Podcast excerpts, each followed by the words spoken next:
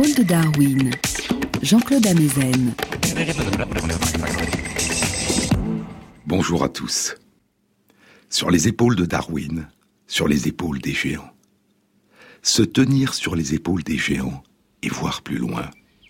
Voir dans l'invisible, à travers l'espace et à travers le temps.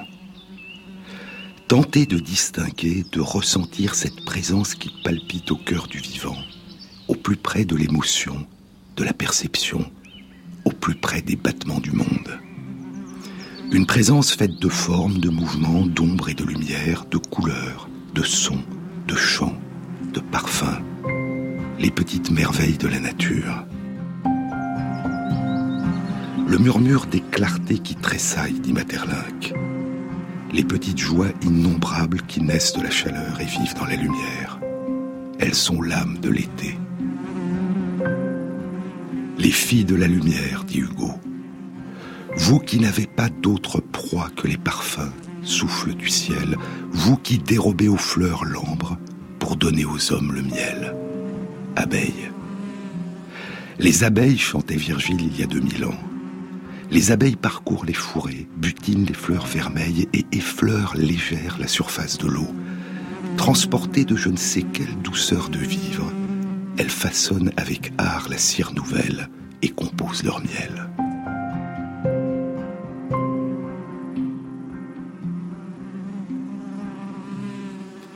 Je vous avais dit lors d'une précédente émission que le plus ancien vestige témoignant de notre goût pour les productions des abeilles à miel date d'il y a 4 à 7 000 ans. C'est une peinture sur les parois d'une caverne, figurant nos ancêtres en train de voler le miel des nids d'abeilles sauvages. Mais l'art d'élever les abeilles, quel dieu muse. Quel dieu nous l'a révélé demande le berger Aristée qui se lamente d'avoir perdu toutes ses abeilles. Comment cet étrange procédé a-t-il pris naissance chez l'homme?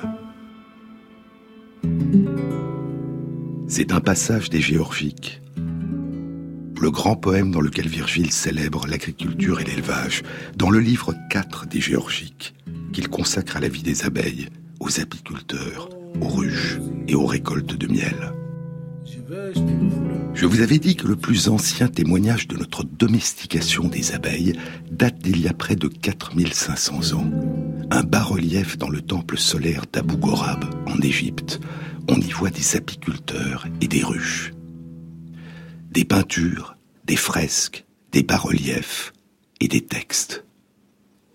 Il y a 3300 ans, un texte de loi hittite indique les peines auxquelles sont condamnés les voleurs de ruches.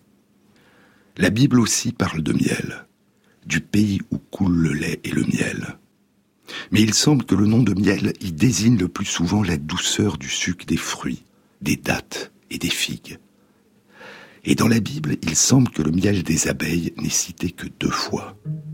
Dans le livre des juges, Samson se détourna pour voir le corps du lion qu'il avait tué de ses mains, sans armes, quelque temps plus tôt. Et voici, il y avait un essaim d'abeilles et du miel dans le corps du lion.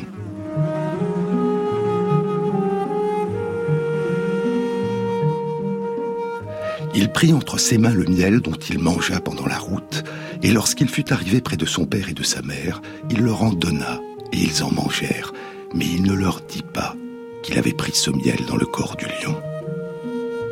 Et la Bible en parle une autre fois, dans le livre de Samuel. Tout le peuple était arrivé dans une forêt où il y avait du miel à la surface du sol. Lorsque le peuple entra dans la forêt, il vit le miel qui coulait, mais nul ne porta la main à la bouche, car le peuple respectait le serment. Jonathan ignorait le serment que son père avait fait faire au peuple, que personne ne se nourrisse avant le soir. Il avança l'extrémité du bâton qu'il avait à la main, le plongea dans un rayon de miel et ramena le miel à la bouche et ses yeux furent éclaircis.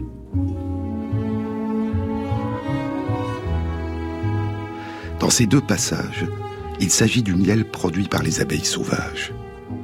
La Bible ne fait apparemment aucune mention de ruches, ni d'apiculture. Et pourtant, et pourtant, il y a six ans, en 2007, des archéologues découvrent des ruches dans une ancienne cité de la vallée du Jourdain. Elles datent des temps bibliques il y a plus de 3000 ans, l'époque du royaume de David et de Salomon. C'est l'un des plus grands sites archéologiques de l'âge du fer découvert en Israël, Tel Rerov, une ville qui s'étendait sur 10 hectares. Et au milieu de la ville, il y a un grand rucher dont une trentaine de ruches persistent intactes sur un total de 100 à 200 ruches. Ce sont des cylindres d'argile non cuite. Et à l'intérieur, les chercheurs découvrent les vestiges des abeilles qui y avaient séjourné. Leur datation au carbone 14 confirme qu'elles vivaient là il y a plus de 3000 ans.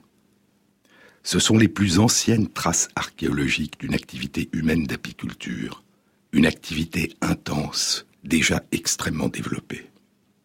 En 2010, une équipe de chercheurs de Jérusalem, en collaboration avec des collègues de Sao Paulo et de Francfort, publie dans les comptes rendus de l'Académie des sciences des États-Unis une analyse minutieuse des vestiges conservés des abeilles ouvrières, des nymphes et des drones, les faux bourdons, découverts dans ces ruches.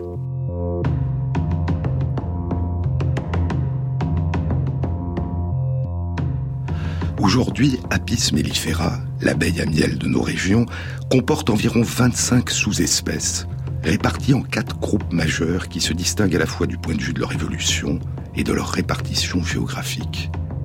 Le groupe A en Afrique, le groupe C en Europe de l'Est, le groupe M en Europe de l'Ouest et du Nord, et le groupe O au Moyen-Orient et en Asie centrale. Les abeilles à miel qui sont présentes aujourd'hui dans la région de Tel Rerov appartiennent à la sous-espèce Apis mellifera syriaca. Plus loin, il y a la sous-espèce égyptienne Apis mellifera lamarquille et la sous-espèce perse Apis mellifera meda. Mais les abeilles à miel qui peuplaient les ruches de Tel Rerov il y a 3000 ans appartenaient à la sous-espèce Apis mellifera anatoliaca qui réside aujourd'hui près des monts Taurus, dans le sud de la Turquie, à 500 km au nord de la vallée du Jourdain, à 500 km au nord de Tel Rerov. Et les chercheurs font deux hypothèses. La première est que durant les trois derniers millénaires, les abeilles à miel se seraient déplacées.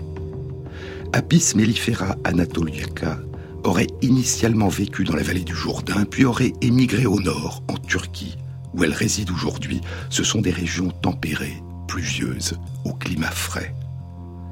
Tel Rerov, au contraire, est situé dans l'une des régions les plus chaudes et les plus sèches d'Israël.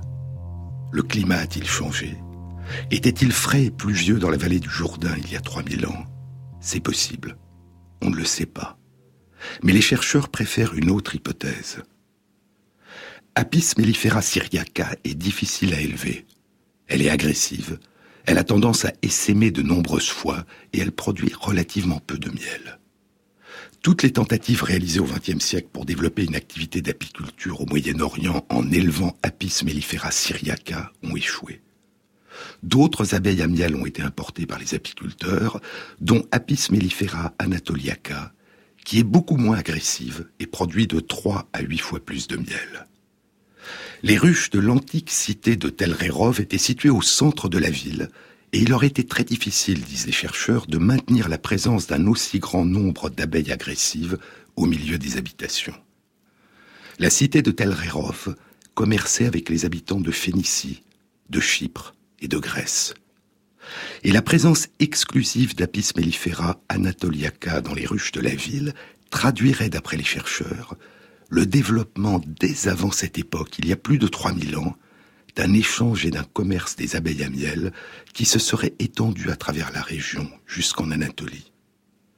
En raison du caractère précieux des productions des abeilles, la cire, qui permettait durant l'âge du bronze d'utiliser la technique de la cire perdue pour réaliser les merveilleux moulages de bronze, et le miel, à la couleur ambrée et au goût exquis, dont on tirait l'alcool d'hydromel, et qui composait aussi peut-être, comme le suggère la légende, le nectar et l'ambroisie dont se nourrissaient les dieux de l'Olympe. Cela fait plus de 3000 ans que certains de nos ancêtres ont tissé des liens étroits avec les abeilles à miel. Les abeilles donnent le miel et la cire odorante à l'homme qui les soigne, dira Maurice Maeterlinck dans son beau livre La vie des abeilles. Mais plus que la cire et le miel, Elles ont apporté depuis l'origine de l'humanité une contribution majeure à la récolte des fruits, des graines, des légumes et des noix dont se nourrissaient nos premiers ancêtres pendant longtemps au cours de leur cueillette. Puis, depuis dix mille ans, dans différentes régions du monde, à partir de leurs activités de cultivateurs. Les abeilles sont les plus importants pollinisateurs de plantes à fleurs. On estime qu'aujourd'hui un tiers de notre nourriture sur toute notre planète est dérivé de plantes dont elles fécondent les fleurs. Et les abeilles à miel ne sont pas les seules à nous nourrir. Des abeilles appartenant à de très nombreuses autres espèces et beaucoup d'autres insectes pollinisateurs sont à l'ouvrage du printemps à l'automne, dans les champs, les vergers et les potagers, et font naître les fruits, les légumes, les graines et les noix dont nous tirons notre nourriture. Mais ce qui vaut peut-être plus encore, dit Materlinck, c'est qu'elles appellent l'attention de l'homme qui les soigne sur l'allégresse du mois de juin. C'est qu'elles lui font goûter l'harmonie des beaux mois c'est que tous les événements où elles se mêlent sont liés au ciel pur, à la fête des fleurs, aux heures les plus heureuses de l'année. Elles sont l'âme de l'été. Et leur vol est le signe visible, la note musicale des petites joies innombrables qui naissent de la chaleur et vivent dans la lumière.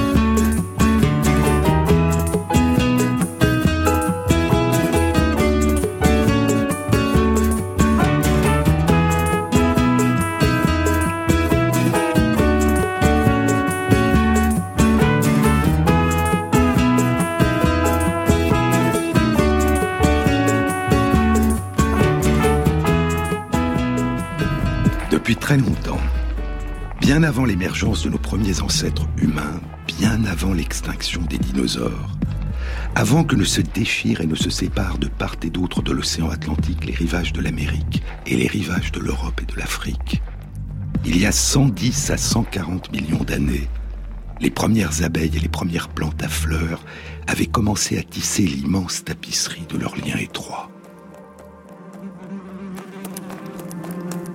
Je vous avais dit que le plus ancien fossile connu d'une abeille a été découvert dans la vallée de Rukang, au nord de la Birmanie, et décrit il y a sept ans, en 2006, dans la revue Science. C'est une toute petite abeille de moins de 3 mm de long, conservée dans de l'ambre. Elle date d'il y a environ 100 millions d'années. Une vénérable abeille aïeule, comme disait Materlinck, à laquelle nous devons probablement la plupart de nos fleurs et de nos fruits. Cette minuscule abeille ancestrale possède à la fois certaines caractéristiques des abeilles d'aujourd'hui et certaines caractéristiques des guêpes d'aujourd'hui. Le monde des abeilles, les premières abeilles végétariennes qui se nourrissaient de pollen et de nectar ont probablement émergé à partir d'ancêtres guêpes chasseresses carnivores, les guêpes crabonidées. Les premières fleurs ont nourri les premières abeilles, et les premières abeilles, en se nourrissant, ont pollinisé les plantes à fleurs, favorisant ainsi leur propagation et leur extraordinaire expansion et diversification à travers notre planète. Aujourd'hui, 110 à 140 millions d'années plus tard, il y a près de 20 000 espèces d'abeilles et plus de 250 000 espèces de plantes à fleurs réparties sur tous les continents. L'un des exemples les plus réussis et les plus spectaculaires de coévolution dans le monde vivant. Et durant leur longue coévolution avec les plantes à fleurs, les abeilles ont connu des modes de vie extrêmement divers, que reflète aujourd'hui la diversité des modalités d'existence de leurs descendants qui vivent des fleurs et font vivre les fleurs à travers le monde. J'ai vu trois abeilles qui dès le matin faisaient des merveilles au fond du jardin. La plus jeune abeille, butinant du thym, m'a dit à l'oreille mon miel est divin. La seconde abeille m'a mis sur la main un peu de groseille pour manger mon pain. Enfin la plus vieille m'a dit en chemin, allons à la treille goûter le raisin matin faisaient des merveilles au fond du jardin. La plupart des abeilles d'aujourd'hui mènent une existence solitaire.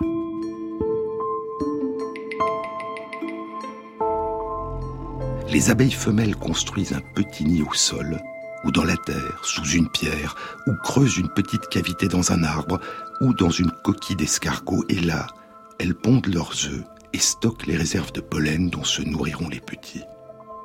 Certaines abeilles vivent en petites communautés dans lesquelles chaque mère s'occupe de ses propres petits et où il n'y a pas de division du travail. D'autres abeilles encore beaucoup plus rares forment des sociétés complexes, comme celle d'Apis mellifera, notre abeille à miel, avec une reine et plusieurs dizaines de milliers d'abeilles ouvrières dont les générations se succèdent.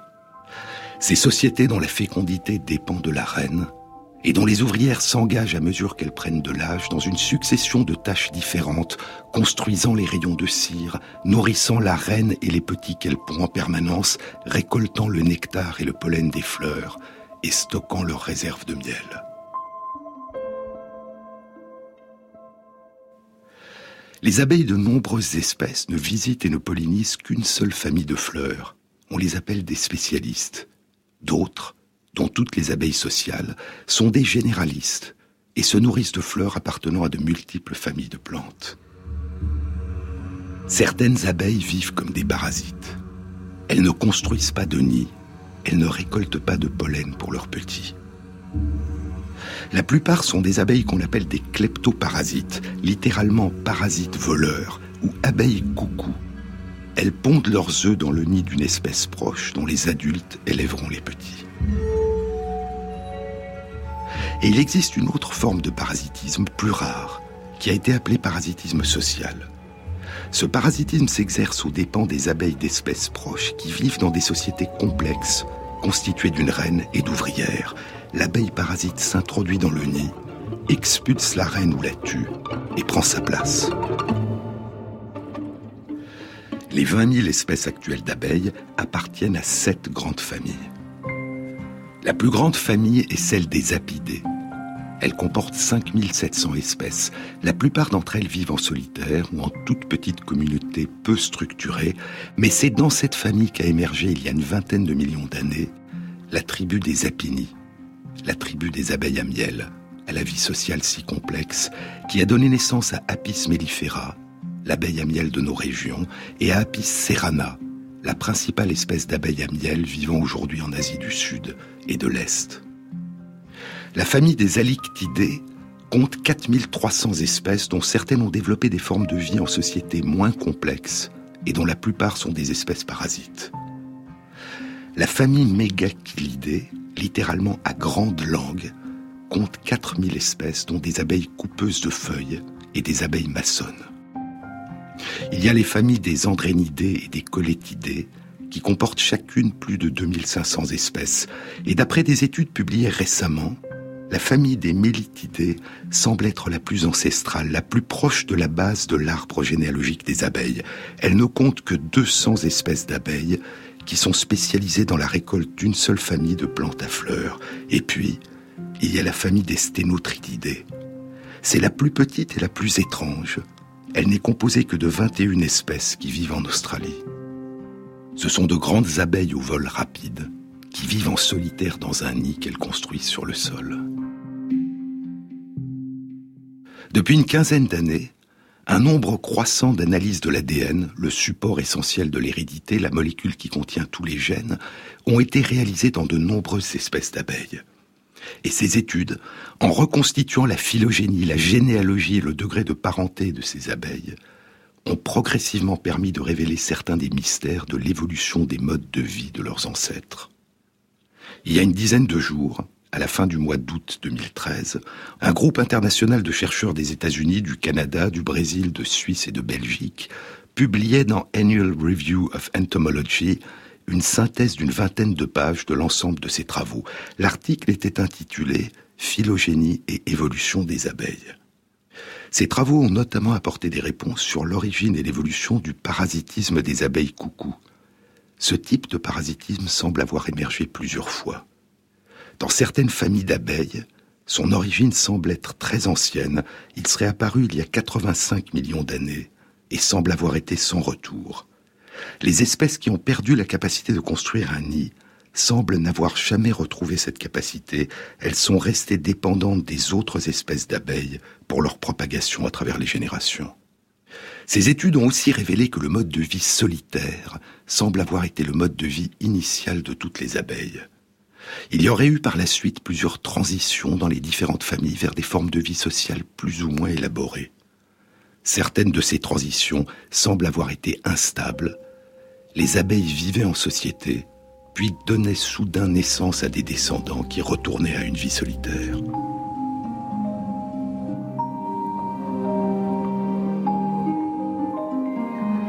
La spécialisation des abeilles, qui ne se nourrissent que d'une seule famille de plantes à fleurs, semble aussi avoir été le mode de vie premier des abeilles. Puis il y aurait eu plusieurs transitions vers des espèces généralistes. Et ainsi, les abeilles vivaient à l'origine une existence solitaire et n'interagissaient chacune qu'avec un nombre très réduit d'espèces de plantes. Puis, à mesure qu'elles évoluaient, se diversifiaient et se répandaient dans le monde, elles ont donné naissance à des descendants dont beaucoup sont devenus des pollinisateurs généralistes et dont certains ont fait émerger des sociétés complexes aux modes de fonctionnement fascinants. Ces sociétés complexes, quand sont-elles nées? Des modes de vie sociale élaborés semblent n'avoir émergé que quatre à six fois au cours de la longue évolution des abeilles, du moins pour les abeilles dont les descendants ont voyagé dans le temps jusqu'à nous. Ils auraient émergé deux fois dans la famille des apidés et trois à quatre fois dans la famille des alictidés. Les émergences les plus récentes de la vie en collectivité ont eu lieu il y a une vingtaine de millions d'années chez les ancêtres des membres actuels de la famille des alictidés. Mais les sociétés qui y sont nées ont souvent été instables. Les deux émergences les plus anciennes et les plus stables ont eu lieu dans la famille des apidés. Les détails de ces naissances ont été établis par une étude de deux chercheurs du département d'entomologie de l'université Cornell à Ithaca, aux États-Unis. Cette étude a été publiée en juin 2011 dans la revue PLOS ONE. Elle était intitulée Antiquité et histoire de l'évolution du comportement social chez les abeilles.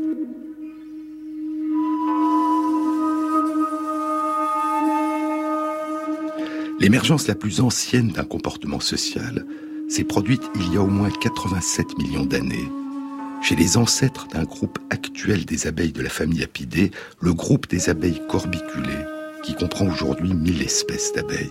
Corbiculées signifie littéralement à corbeille, ces petites corbeilles sur leurs pattes qui leur permettent de récolter le pollen. Et parmi les descendants des abeilles corbiculées, les premières à avoir élaboré des formes de vie en société, ont émergé les deux tribus qui ont aujourd'hui le mode de vie social le plus complexe. D'abord, il y a plus de 55 millions d'années, la tribu des Mélipononini, une tribu d'abeilles sans dard qui vivent sous les tropiques. Puis, il y a une vingtaine de millions d'années, la tribu des Apini, la tribu des abeilles à miel. Et c'est dans cette tribu qu'est née Apis mellifera, l'abeille à miel dont Virgile chantait il y a 2000 ans les louanges. Depuis 20 millions d'années, les plantes à fleurs dialoguent avec les abeilles à miel, même si elles ne le savent pas. C'est aux abeilles et non pas à nous que s'adressent ces couleurs et ces parfums, dira l'éthologue autrichien Karl von Frisch, qui découvrira les secrets des visions des couleurs des abeilles et déchiffrera les mystères de leur danse. Durant la longue coévolution entre les abeilles à miel et les plantes à fleurs, les plantes dont le nectar était le plus apprécié par les abeilles, et dont les couleurs, les formes et les parfums étaient les plus faciles à distinguer et à mémoriser, ont été de plus en plus visitées et pollinisées. De génération en génération, les butineuses ont favorisé la fécondité des plantes à fleurs chez qui survenaient par hasard des variations qui leur permettaient d'être plus appréciées et mieux reconnues par les abeilles. Et ainsi, les abeilles à miel ont progressivement joué un rôle essentiel non seulement dans l'extraordinaire propagation et diversification des plantes à fleurs qui se sont répandues dans le monde, mais aussi dans la sculpture de leurs formes et dans l'émergence de leurs couleurs et de leurs parfums. Mais comme dans tout phénomène de coévolution et de coadaptation, si les abeilles ont profondément influencé le devenir des fleurs qui les nourrissaient, les fleurs ont elles aussi exercer une influence sur le comportement des abeilles qui les fécondaient. Darwin était fasciné par la diversité et les raffinements des phénomènes de coadaptation entre les plantes et leurs pollinisateurs. Certaines orchidées, et Darwin avait consacré un livre à l'extraordinaire évolution des coadaptations entre les orchidées et les insectes qui les pollinisent, certaines orchidées ont développé un mimétisme qui joue sur le thème de la séduction et attire à elle les messieurs insectes en quête de compagne. Ces orchidées qui n'offrent pas de nectar en récompense à leurs visiteurs émettent un parfum qui ressemble aux phéromones sexuels émises par les dames de l'espèce pollinisatrice. Et chez certaines orchidées, leur label ou lèvre inférieure ressemble tellement à une dame guêpe que des messieurs guêpes viennent s'unir à elle, mais frustrés de constater leur méprise, ils repartent aussitôt chargés de pollen vers une autre fleur voisine qui leur présente aussi une fausse dame guêpe et féconde ainsi de fleur en fleur ces orchidées.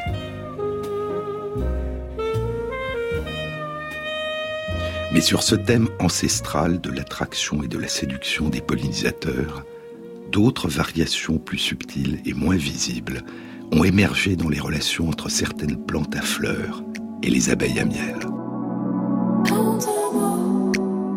Je peux rougir, je peux sourire, je peux venir.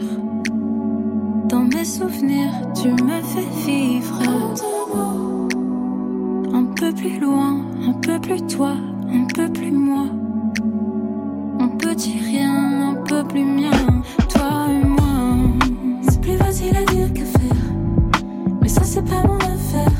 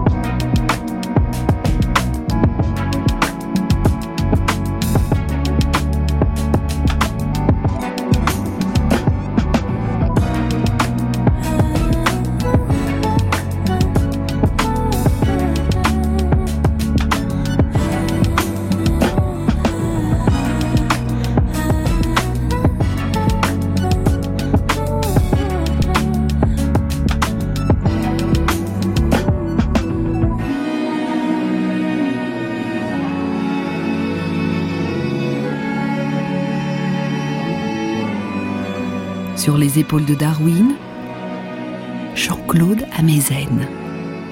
Sur le lieu de ses récoltes, la butineuse apprend à associer le souvenir des couleurs et du parfum d'une variété particulière de fleurs au souvenir de la qualité de son nectar et de son pollen. Et de retour au nid ou à la ruche, elle communiquera à ses sœurs par sa danse frétillante la direction et la distance des lieux où elle a butiné et son appréciation de la qualité de la récolte.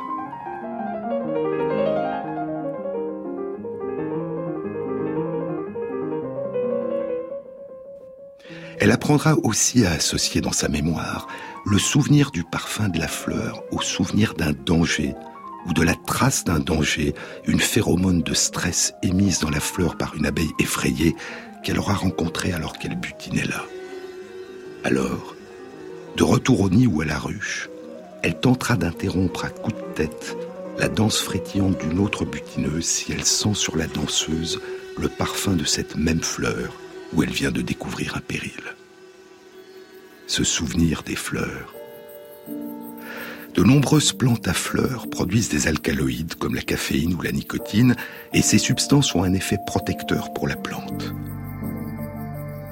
Lorsqu'elles sont présentes en grande concentration, leur goût amer a un effet répulsif sur les prédateurs de ces plantes, et lorsqu'elles sont présentes en très grande concentration, ces substances sont toxiques pour les prédateurs.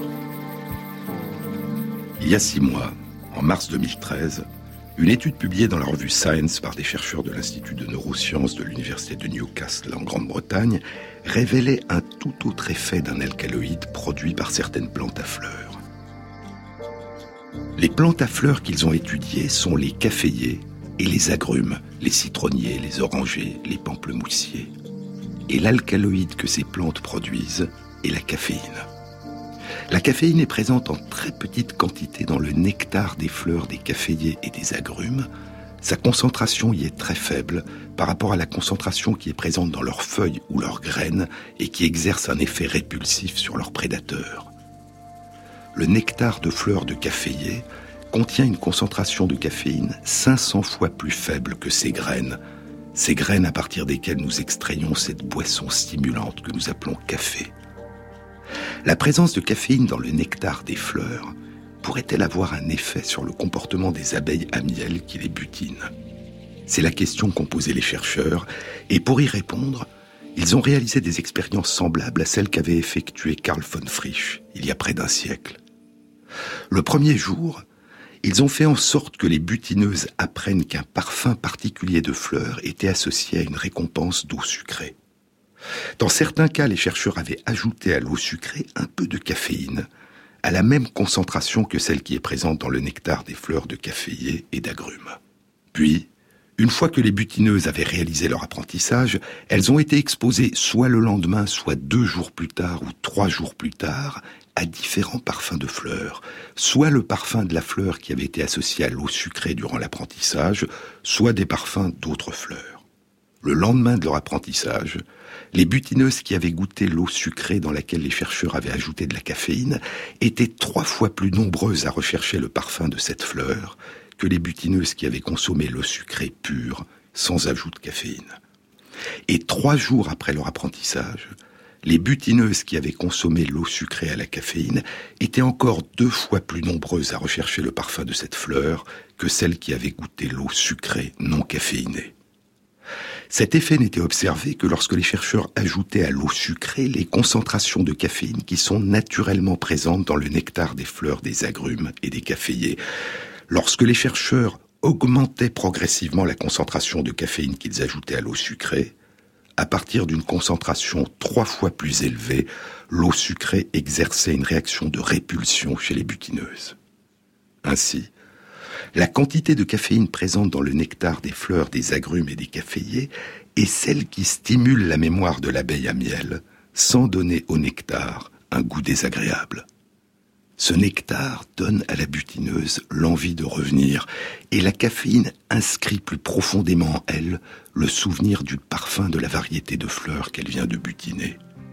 Et elle y reviendra.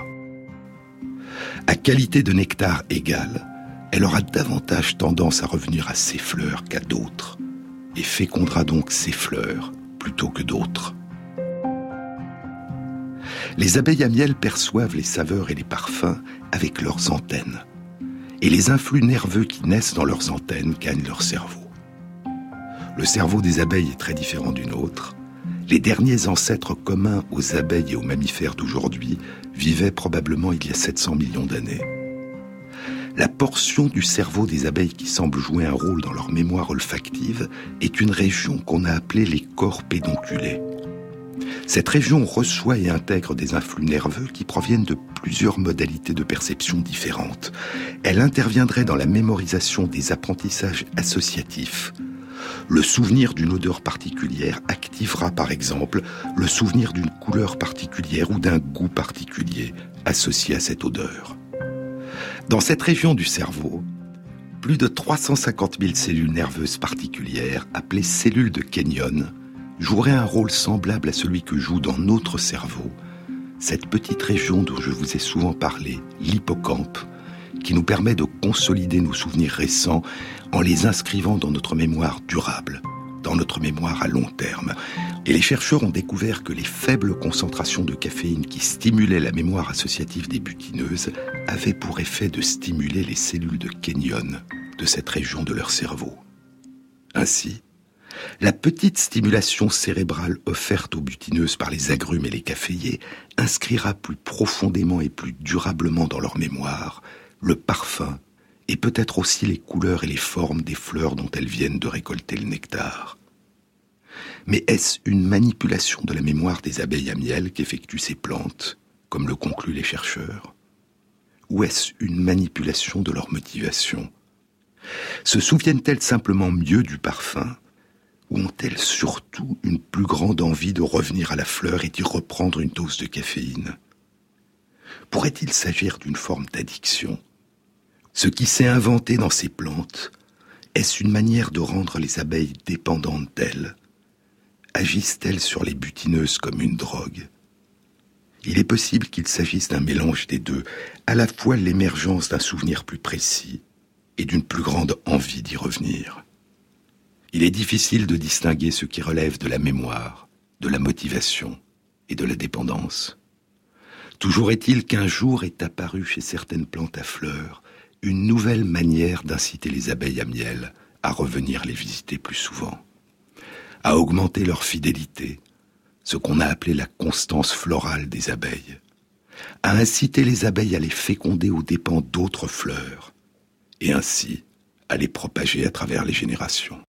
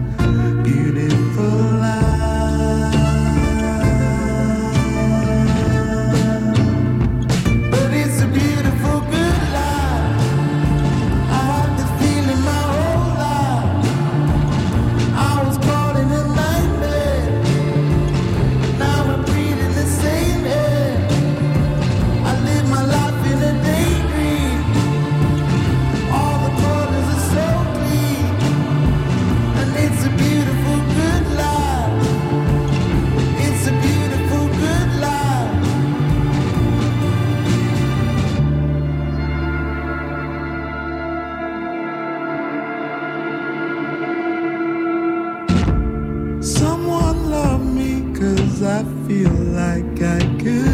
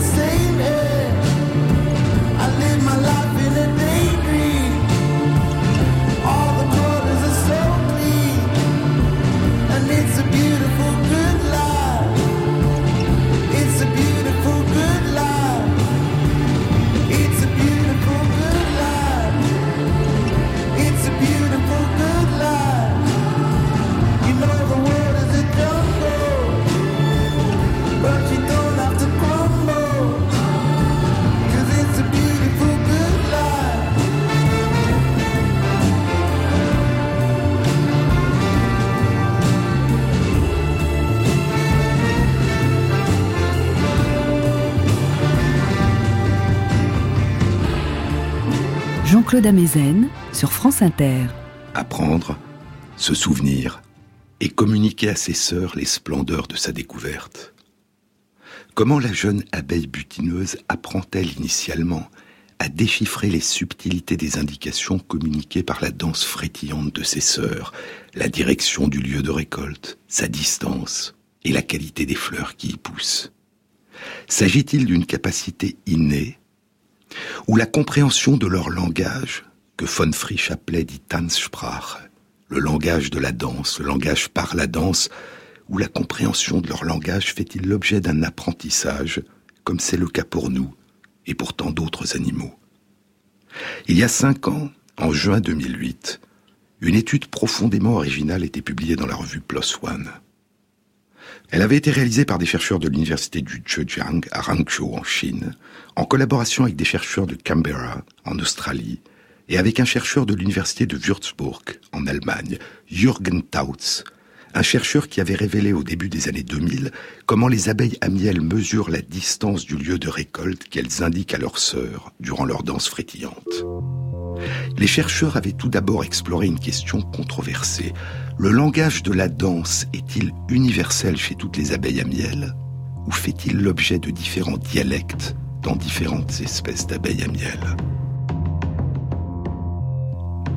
Ils avaient comparé les indications que communiquaient à leurs sœurs par leur danse frétillante des abeilles à miel asiatiques de l'espèce Apis serrana et des abeilles à miel européennes de l'espèce Apis mellifera. Plus précisément, ils avaient comparé l'une des huit sous-espèces d'Apis serrana, Apis serrana serrana, qui vit en Chine, à l'une des 25 sous-espèces d'Apis mellifera, Apis mellifera ligustica, qui vit notamment en Italie.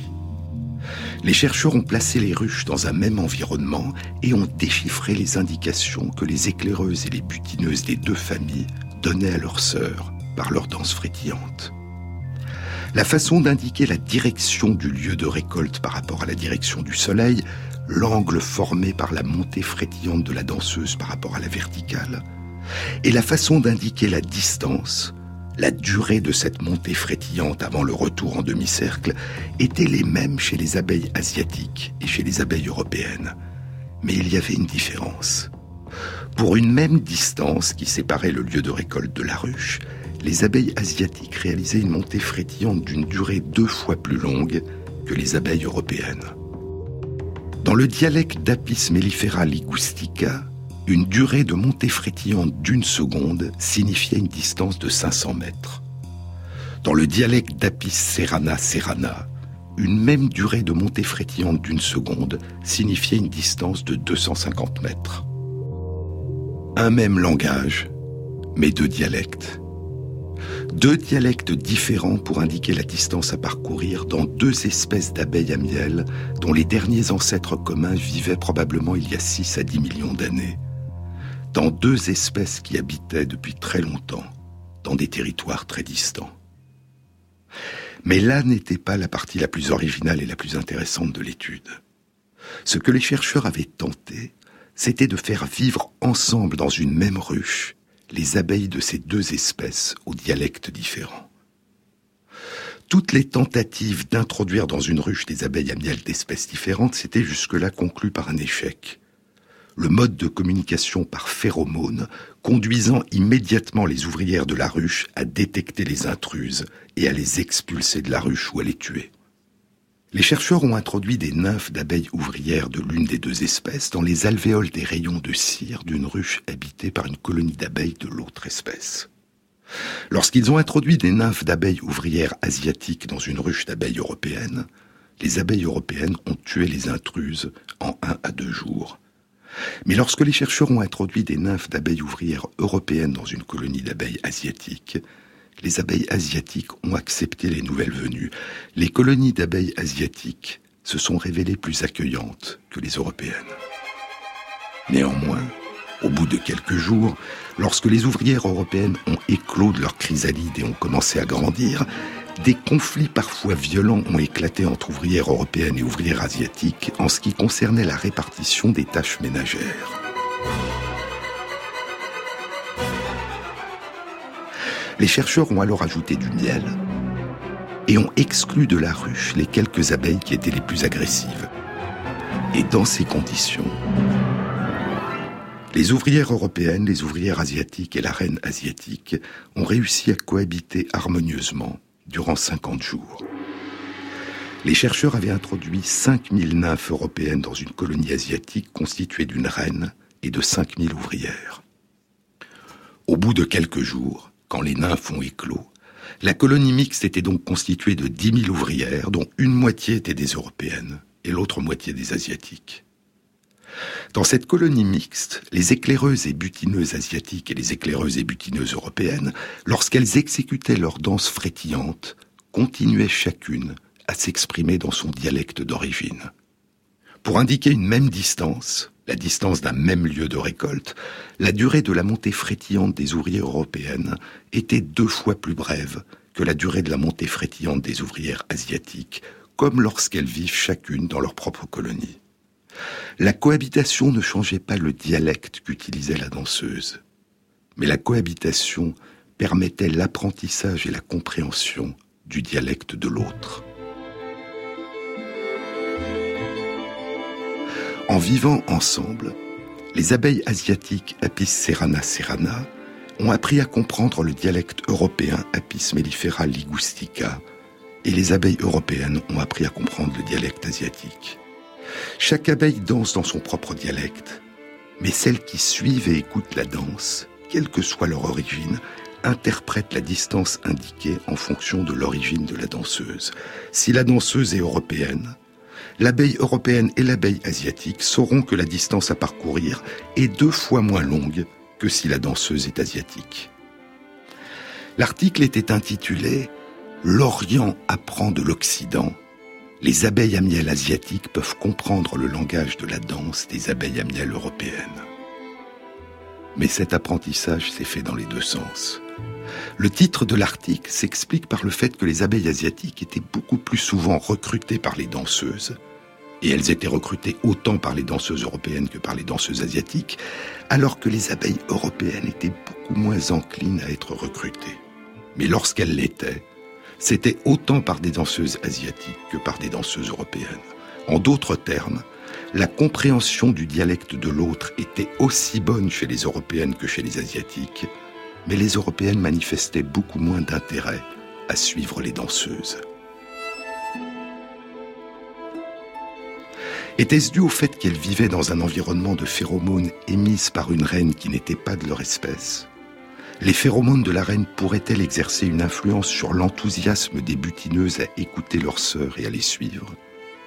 Ou y avait-il dans cet environnement particulier pour elles une moindre proportion d'ouvrières européennes que d'ouvrières asiatiques qui devenaient butineuses, les ouvrières européennes s'occupant plus longtemps des tâches ménagères à l'intérieur de la ruche?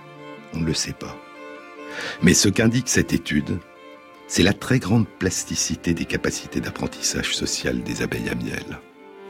Leur capacité non seulement à apprendre à communiquer dans le dialecte particulier que parlent leurs sœurs, mais aussi à apprendre à déchiffrer un autre dialecte qui a émergé ailleurs, très loin, il y a très longtemps. Combien de variations différentes sur le langage symbolique de la danse sont-elles capables d'apprendre? Et si elles peuvent apprendre à déchiffrer au moins deux dialectes différents, le leur et un autre, sont-elles aussi capables d'apprendre à s'exprimer dans le dialecte des autres? Peuvent-elles devenir complètement bilingues? Les chercheurs évoquent cette hypothèse non encore explorée. À mesure que la cohabitation se prolonge, les butineuses pourraient peut-être apprendre non seulement à comprendre la danse des autres, mais aussi à la danser.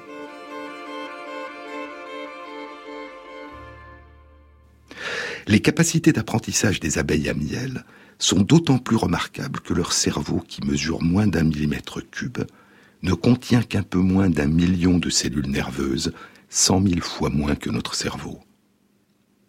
Et l'on pourrait peut-être dire à propos des capacités mentales des abeilles à miel, ce que Darwin disait il y a plus de 140 ans, en 1871, dans la généalogie de l'homme, à propos des capacités mentales des fourmis. Il est certain, écrivait Darwin, qu'il peut exister une extraordinaire activité mentale associée à une masse de matière nerveuse extrêmement réduite. Ainsi, les instincts merveilleusement diversifiés, les capacités mentales et les comportements affectifs des fourmis sont célèbres, alors que leurs ganglions cérébraux ne sont pas plus grands que le quart d'une petite tête d'épingle. De ce point de vue, poursuivait Darwin, le cerveau d'une fourmi est l'un des plus merveilleux atomes de matière dans le monde, peut-être plus encore que le cerveau humain. En 2006, un essai consacré aux capacités mentales des abeilles à miel était publié par Randolph Menzel et ses collègues dans la revue Cell. Et comme en écho à Darwin, l'article avait pour titre Petit cerveau, esprit brillant.